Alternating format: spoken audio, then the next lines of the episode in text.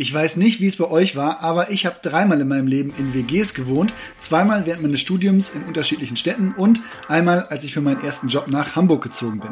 Jedes Mal war die Vertragskonstellation aber anders und ehrlich gesagt habe ich das in meiner Zeit als Mieter überhaupt nicht hinterfragt.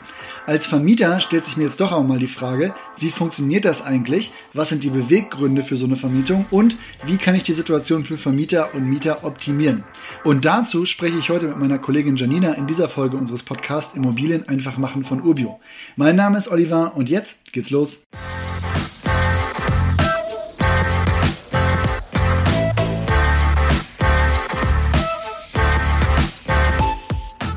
Janina, vielleicht mal zum Start. Wie steht es denn um deine WG-Erfahrung als Mieterin und Vermieterin? Tatsächlich habe ich nur eine WG. Das läuft auch echt gut. Aber ich habe mit der Vermietung nichts zu tun. Da kümmert sich meine Sondereigentumsverwaltung. So, also ich habe schon mehrfach in WGs als Mieter gewohnt und jetzt einige unterschiedliche Mietvertragskonstellationen gehabt. In meiner ersten WG war es so, dass alle Zimmer einen eigenen Mietvertrag hatten. Ist das so üblich? Das ist nicht ungewöhnlich, aber nicht die häufigste Form der WG-Vermietung. Für Vermieter ist das ein interessantes Modell, weil sich dadurch etwaige Mietpreisbremsen einfach umgehen lassen. Inwiefern lässt sich die denn umgehen? Naja, es gilt zwar im Prinzip auch für solche Zwecke wie WG eine Mietpreisbremse. Durch die Unterteilung der Wohnungen in einzelne Zimmer mit Einzelmietverträgen und gemeinschaftlich genutzten Räumen wie Küche oder Badezimmer ist das halt deutlich schwieriger zu vergleichen und nachzuweisen. Als da eine ortsübliche Vergleichsmiete als Mieter geltend zu machen, ist halt einfach komplizierter. Jetzt hast du das hässliche Wort Zweck-WG verwendet. Warum passt der denn hier? Theoretisch kann hier jeder Mieter ohne Rücksicht auf seine Mitbewohnerinnen oder Mitbewohner einfach immer raus aus dem Vertrag. Und der Vermieter kann hier auch ohne Rücksicht auf die anderen Mieter oder Mieterin einen Mieter bestimmen, wenn da ein Zimmer frei ist. Daher kommt es hier öfter zu Konstellationen, bei denen einfach der Vermieter, wer in der Wohnung lebt und nicht zu WG-Konstellationen kommt und bei denen sich Freunde eine gemeinsame Wohnung suchen. Also in meinem ersten Fall wurde die Wohnung, in der ich dann in Münster gewohnt habe, äh, tatsächlich zum ersten Mal als WG vermietet, sodass ich hier mit drei Studienfreunden praktisch eine Wohnung im Erstbezug hatte. Aber klar, in unserem Fall war es dann so, dass wir beim Auszug einfach jemand Neues vorschlagen konnten. Ja, das würde ich als Vermieter in solchen Modellen jetzt auch empfehlen.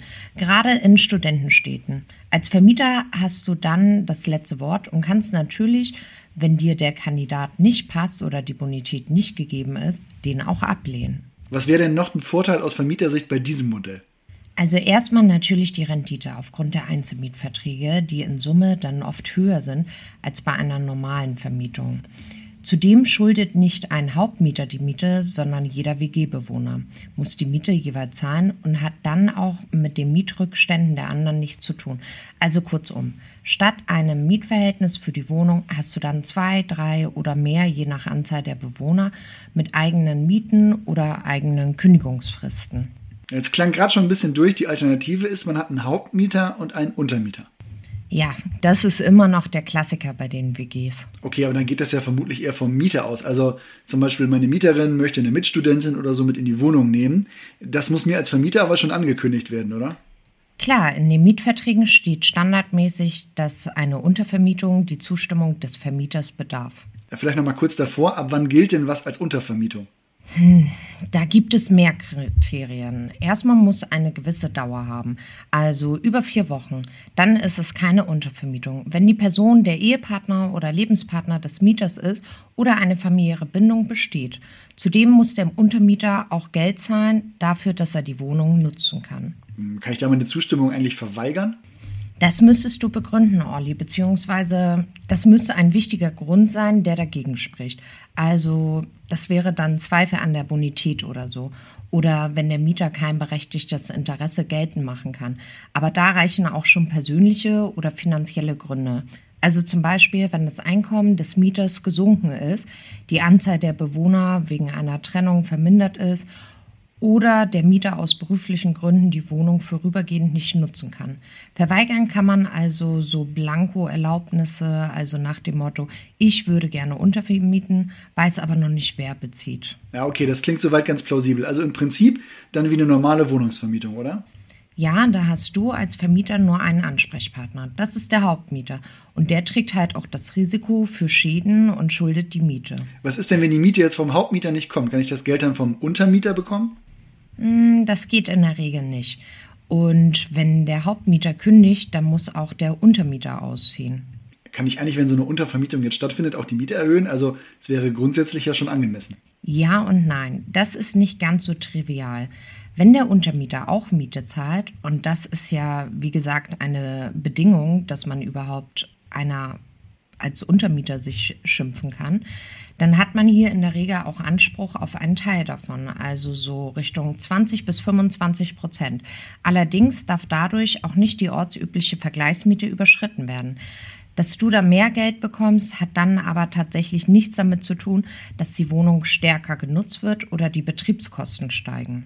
Okay, wenn jetzt eine WG neu gegründet werden soll, dann könnte ich ja die Wohnung auch mit allen Bewohnern als Hauptmieter machen, oder? Also zwei Freundinnen von mir hatten, glaube ich, mal diese Konstellation. Klar, Olli, das gibt's auch.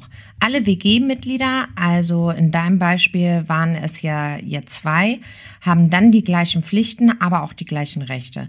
Also Vermieter hast du dementsprechend den Vorteil, dass du hier natürlich die Kontrolle hast, wer in der Wohnung wohnt und beiden Parteien die gemeinsame Miete schulden. Einfach gesagt, wenn ein Mieter nicht zahlt, dann kann der Vermieter die Miete von dem anderen Mieter einholen. Dass man alle Rechten und Pflichten gemeinsam hat, hat natürlich auch ein paar Haken. Ja, dann schieß los. Was ist hier auf dem Zettel? Wenn du die Miete erhöhst, die Nebenkostenabrechnung verschickst oder andere Schreiben ausstellst, dann musst du das immer an beide Hauptmieter machen, damit das Gültigkeit erlangt. Auch der anderen Seite müssen auch Schreiben von dem Mieter an dich als Vermieter von allen unterschrieben werden. Oder einer muss bevollmächtigt sein, sonst ist das nicht wirksam. Und das gilt auch für Kündigungen. Okay, das heißt, beide müssen kündigen oder keiner. Ja, in der Praxis ist das manchmal etwas komplizierter. Da müssen sich die Mieter einigen oder halt mit dir als Vermieter eine Lösung finden. Sonst haften da auf jeden Fall beide Mieter weiter und das gilt auch für die Miete. Das könnte man ja auch vermeiden, wenn man einfach festlegt, dass auch ein Nachmieter benannt werden kann.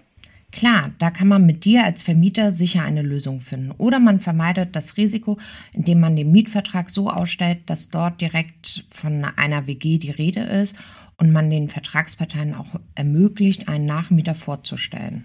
Dann sag mal, was wäre denn jetzt deine Präferenz bei einer WG-Vermietung? Kommt natürlich auf das Objekt und vor allem die Lage an. Ja, na gut, war klar. Okay, dann nehmen wir Dreizimmerwohnung Studentenstadt. Dann würde ich Einzelmietverträge anbieten, wenn die Wohnung leer neu vermietet wird.